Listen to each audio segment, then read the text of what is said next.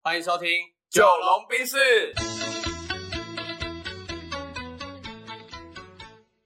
我是九零后我是。阿龙。那这一期要来选什么料呢？这集我觉得我们可以聊聊看职场政治这个话题，哦吼因为蛮多新鲜人准备要毕业，然后对进入职场，嗯然后这时候应该算蛮应景的。嗯，对，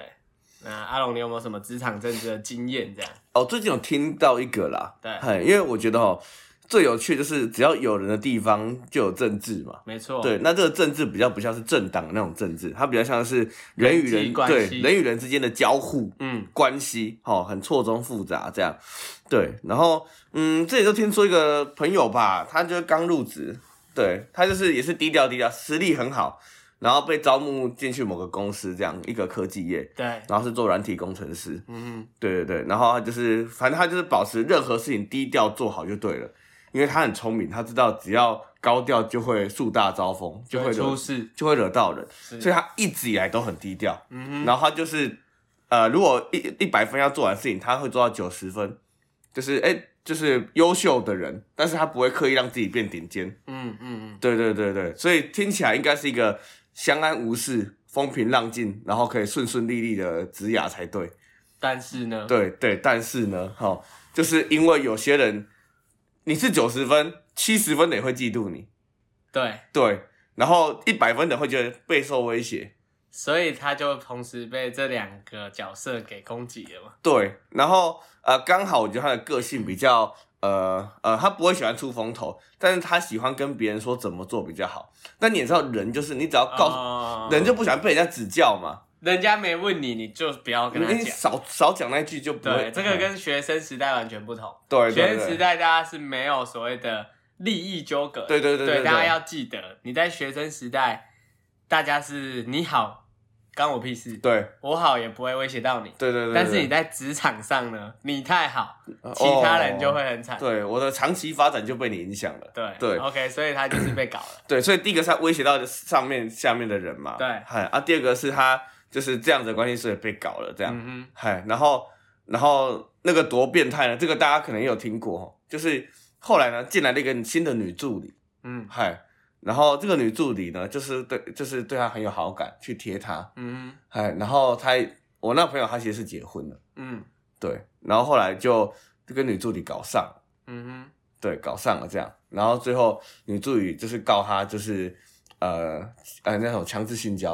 啊啊啊啊！结果最后才知道这个女助理是他的上面那个一百分的人安排进来的。安排进来的，哦，所以一开始就已经塞好这些东西了。对，塞好这些东西了，那你朋友就是直接上钩嘞、直接上钩啊，然后然后因为对那个一百分来说，他一个一年多花个呃四十万请一个助理合理，合理，因为没他关要系把嗯你干掉，对他要把你干掉，干掉成本很划算，你知知道吗？？对对对，可能例如说他年薪三百五四百嘛，嗯，啊，我花个十分之一请个人来把你搞掉啊，我可以继续巩固我。所以是在台湾吗？嗯，哎、不是，不是在台嗨湾嗨嗨，哦，OK，对对对，嗨，在在美国的那种，哦对对对，软体工程师的行业 OK，OK，OK 对，嗯，所以大概我就觉得，哎、靠，狠狠哦，很狠呢、嗯就是很会搞哎、嗯，对， 所以想说问你有没有类似啊，就是经验啊，或者是你会怎么处理啊？嗯，我觉得如果你分享美国的话，因为我过去在中国工作嘛，嗯然后我觉得可以分享几个中国的呃经验好了啦。对，我觉得因为在谈到职场政治的时候，大家可能会是想要听故事嘛，对不对？嗯嗯嗯，然后我觉得，首先一定要记得，就是你在职场工作的时 候，我觉得有呃两个准则吧，嗯，或者三个准则，就是你绝对第一个是不要把同事当朋友，哦，绝对不要把没错同事当朋友，嗯因为很多时候你会在这个工作上可能认识一些你觉得跟他气味相投的人，但是切记，你如果要跟他当朋友，你就一定要等到你离职的时候或他离职的时候，嗯嗯嗯不然在你们都还在这家公司的时候，你一定要留一些底线。嗯对你如果什么都跟他讲，你一定会出事的，嗯，因为你们没办法确认会不会在有一天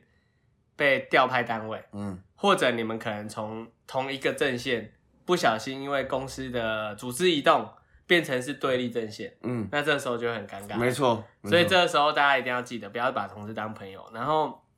第二个是，我觉得大家在工作的时候宁愿被人家欠，你不要去欠别人，嗯，就是宁愿你走到哪里，这些人都欠你人情，对对对对。然后你绝对不要去一直欠人家，让人家帮你，让人家帮你做什么，或者是帮你搞定什么问题，这嗯个很重要。对，然后第三个，我觉得是在做人的时候，你最好低调一点。嗯就人家想到你，是因为他什么事情联想到你，嗯比如说哦，年会是谁办的，嗯哦，这个案子谁是 PM，嗯哦，或者这个处理这个危机是谁去搞定的，嗯而不要联想到你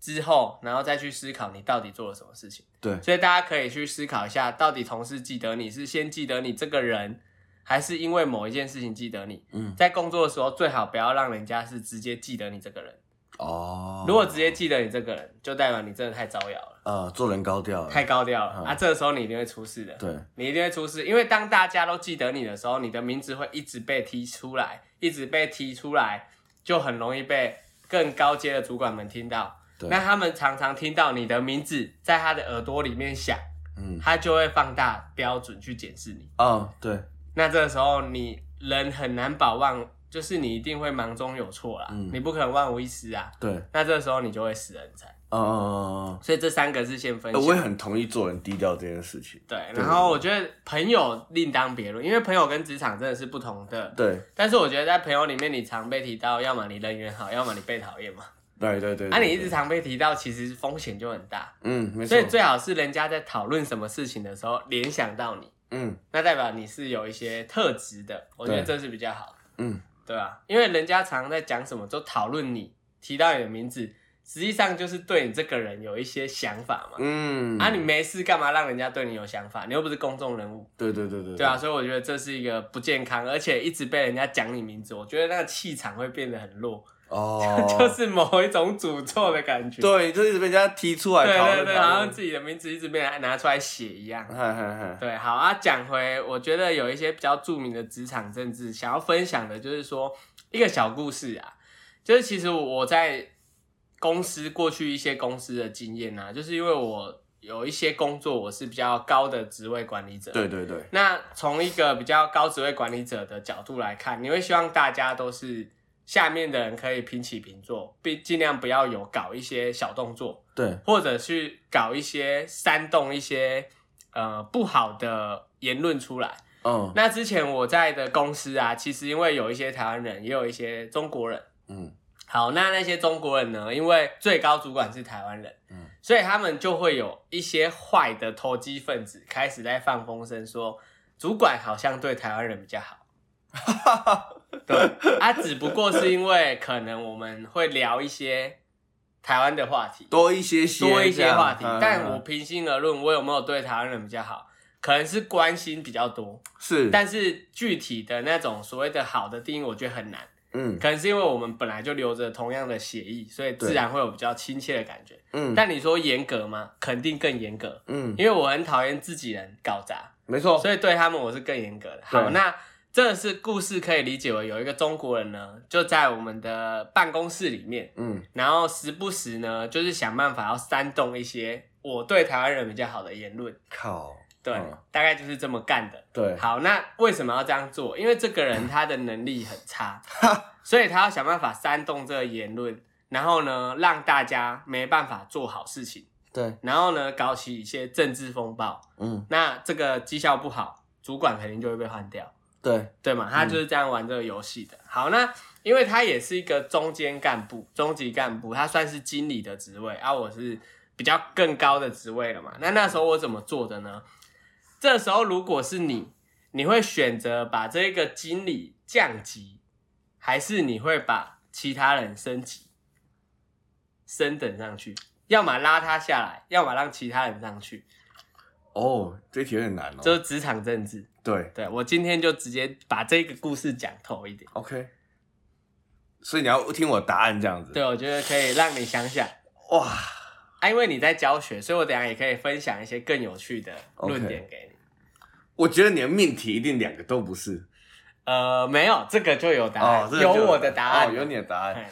呃，把其他人拉上去，把其他人拉上去。，对，好，这个做法呢是我喜欢的，嗯对啊，我这边先题外话拉一下，我们如果在上课的时候，或者你在跟人家交换条件的时候，让人家比赛的时候，假装你在上课。好，那你是不是会有一种场景，为了要吸引大家，让大家更踊跃，你嗯会说，哎、我们来做一个积分，分组积分，分组竞赛，积分最高的有小礼物。嗯好，那这个时候呢，他答对问题，你会开始给他积分，对不对？嗯那他答错的时候，你可能会扣他分嘛？嗯但人是很讨厌失去感觉的，对所以这时候怎么做？你答错问题，其他组别加三分，嗯嗯嗯嗯，瞬间就扭转了，你有发现吗？懂懂，他我没懂有你下概念来，他没有失 去，但其他人得到，但是相对相值，对值其实是达到的。嗨，没错，好，没错我就是在某一次看到了这种案例，然后呢，来进而思考我这一题要怎么解。嗯你到底是要拉他下来，还是要让其他人上去？如果你拉他下来的话，以他的角剥夺色，以他的剥夺感，他势必会造成更大的风波。没错，那这时候我怎么拉其他人上去？很有趣了，这个局我就开始在布了，开始在下这些棋了。嗯他原本是一个经理的角色， 那我们常常会需要去拜访供应商，会去跟一些品牌谈跨界、谈合作。对，那我们下面的一些职员呢、我我简单讲一下，以我们以前公司的这种等级来看，最高主管一定是总监或者副总，嗯那再来是经理，嗯再来是科长，嗯那经理会有副经理，科长会有副科长。嗯好，那在下面是科长跟专员是同级的，因为哦科长他算是管理职位、嗯，啊，专员算是资深，就是他的技术很好，可是他不管人，哦，但这个事情他最大的那种感觉。嗯好，那再往下走呢，就会有一般的科员或助理。嗯对啊，所以呢，其实你可以理解为经理下面管了一些科长或者是一些科员，对，然后呢，专员是跟他配合，他也是可以管到专员，但专员通常不需要管，他很独立对嗯。那如果出去拜访厂商的时候，我就那个时候在思考，我以这个为一个鸡毛当令箭，嗯我就跟总经理说，我要调整我们公司我们部门内部的对外职称。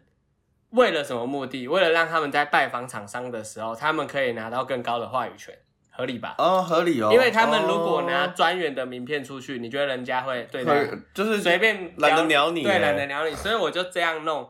然后呢，用了很合理的方式方法跟民意去写了一个签呈申请，嗯好，签呈通过了。那通过之后造成了什么结果？所有的专员全部拿经理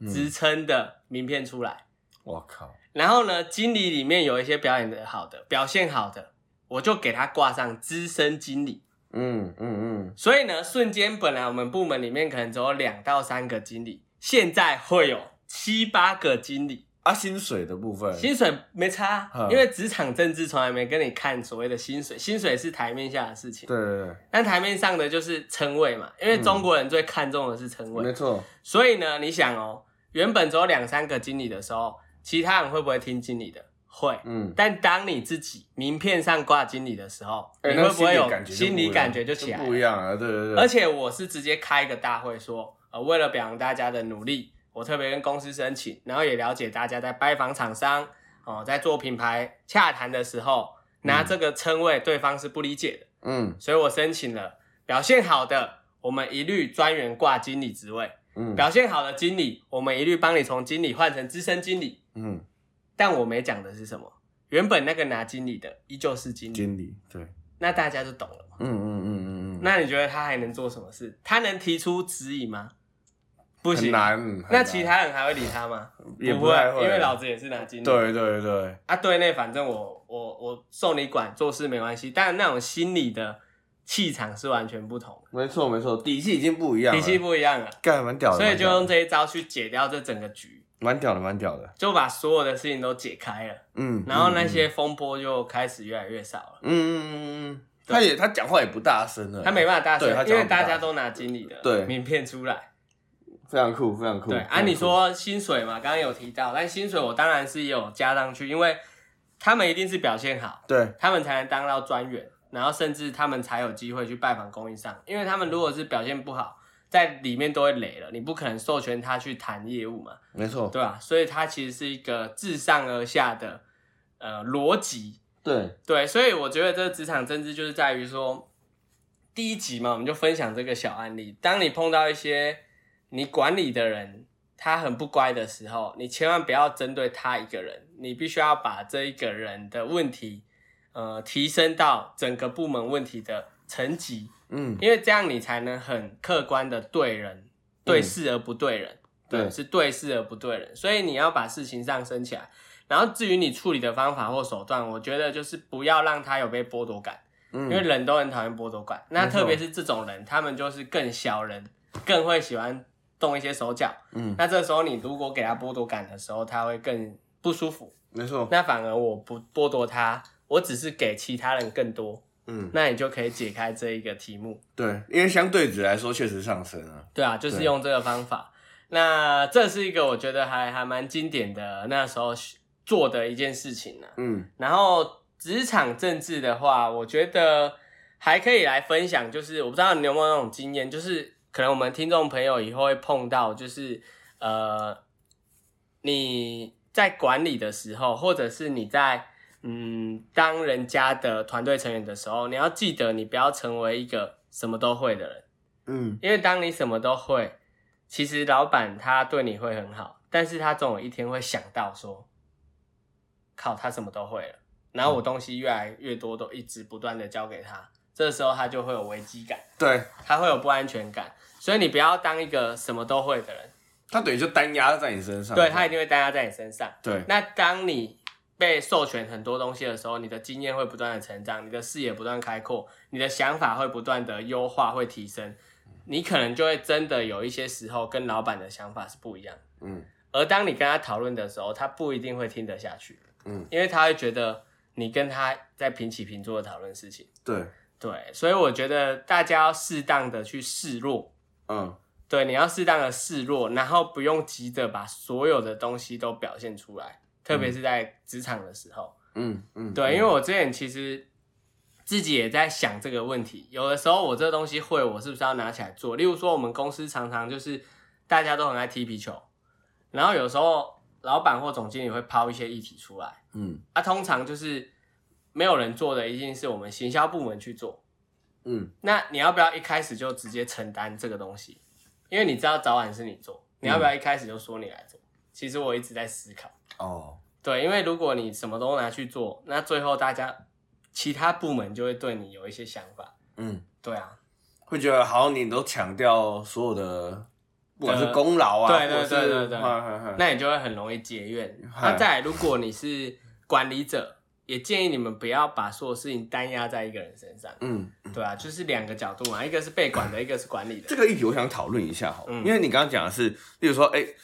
呃，你你是公司里面的员工，你对不要让公司习惯把东西单压在你身上嘛。对，对，但是会不会反过来也有一个一派说法是说，嗯当我为了要在公司里面有最大的筹码跟资源，例如说去谈加薪的时候，对，对，那确实公司单压很多东西在我身上的时候，我我更有底气去跟公司谈。这时候我觉得这件事情是有技巧的，嗯，因为我们刚刚在讨论的是数量。没错。那我能不能十个事情里面抓六个最难的事情做？哦，我懂，我懂。对嘛？你明明十件都可以做，没错。啊，我们取舍的时候，你舍掉的一定是那个相对来说嗯别人也差不多能做，嗯，那甚至是你知道你做起来跟他结果差不多的，你只让公司单压不可取代的，对，事就情是这种只有我能做的，我一定接。好，我链接。然后你知道别人会做的很烂的，你有的时候甚至会放给人家，让人家去做，让他雷一下，对最后你再出来救他。对，对你就是要在取舍的时候，我觉得是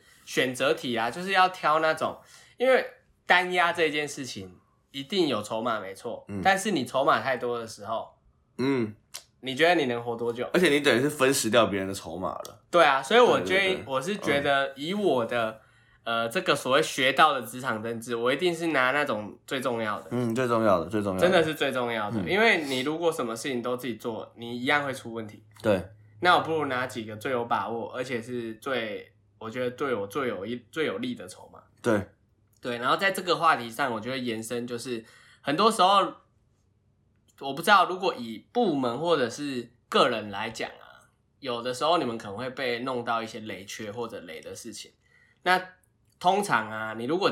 人生嘛，在职场上一定要碰到一些雷事，或者你一定要吃过一些雷的案子，因为主管一定是很公平的，对，他会平均分一些雷的东西给每个人。嗯，所以在这种要一定会吃雷的时候，一定会踩雷的时候，我建议大家踩的那个雷啊，就踩的让它会铭心刻骨一点，嗯或会爆炸力、杀伤力大一点。什么意思呢？当这个事情很多人都被雷的时候，你勇敢吃下它，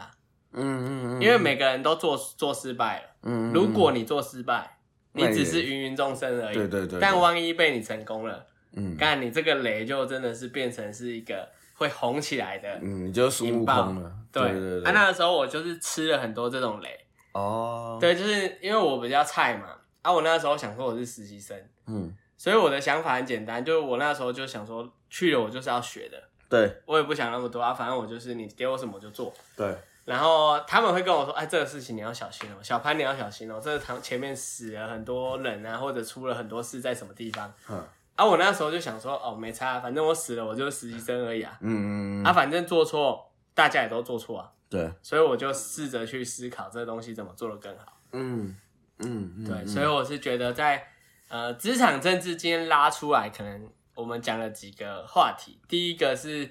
呃你要怎么让自己不要什么都会，什么都做，原因是因为你要明哲保身啊。嗯对，如果都担压在你身上，你一定会出事。嗯那倒数第二个，我们反推嘛。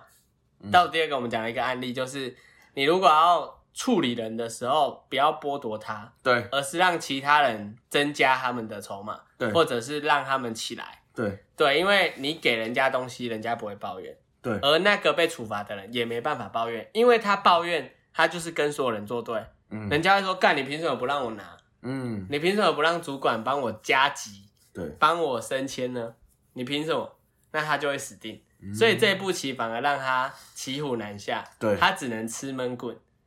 对啊，一开始我们分享的就是三件事嘛，绝对不要跟你的同事当朋友，对，因为同事关系在公司里面就是一个利益而且随时会变换立场，嗯会变换，不是说这个人不好，而是他的环境会改变。对当环境改变，这个人一定会被改变。嗯对，然后第二个，